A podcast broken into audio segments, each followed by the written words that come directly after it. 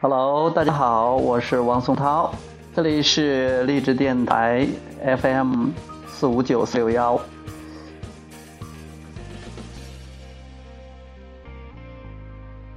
今天我们要讲的是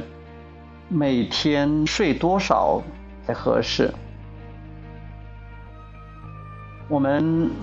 被教说每天要按时起床。要保证足够的睡眠，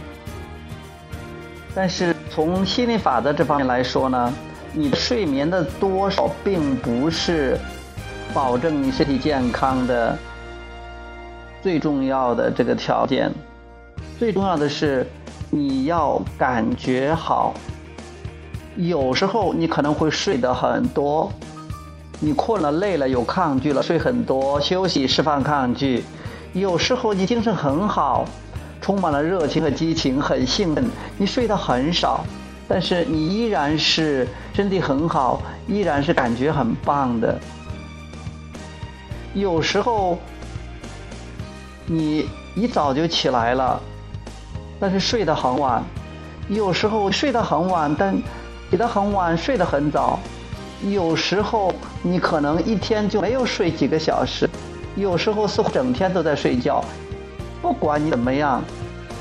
最重要的不是你睡得多还是睡得少，起得早还是起得晚，睡得早还是睡得晚，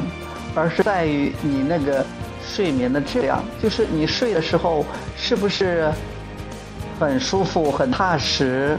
睡得很香，清醒的时候是不是精神很好，充满活力、精神抖擞。这才是最重要的，而不是说你睡了多少，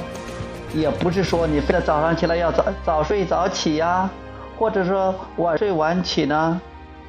啊，我我现在就是睡到自然醒，反正很好的。这几天，呃，忙着弄这个心理法则的电台，整天兴奋的不得了，一天睡的时间很短，有时候困了就稍微睡一会儿，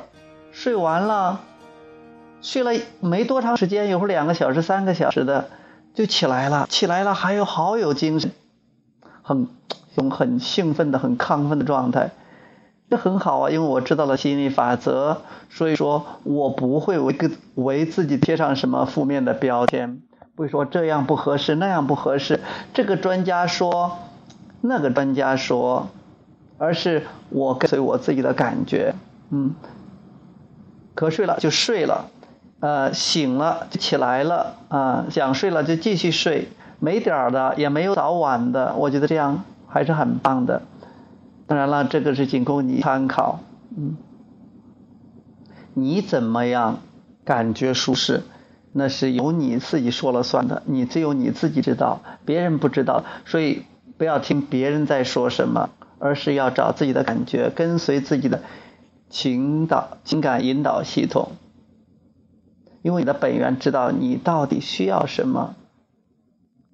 你瞌睡了才就就是要有精神了，不瞌睡了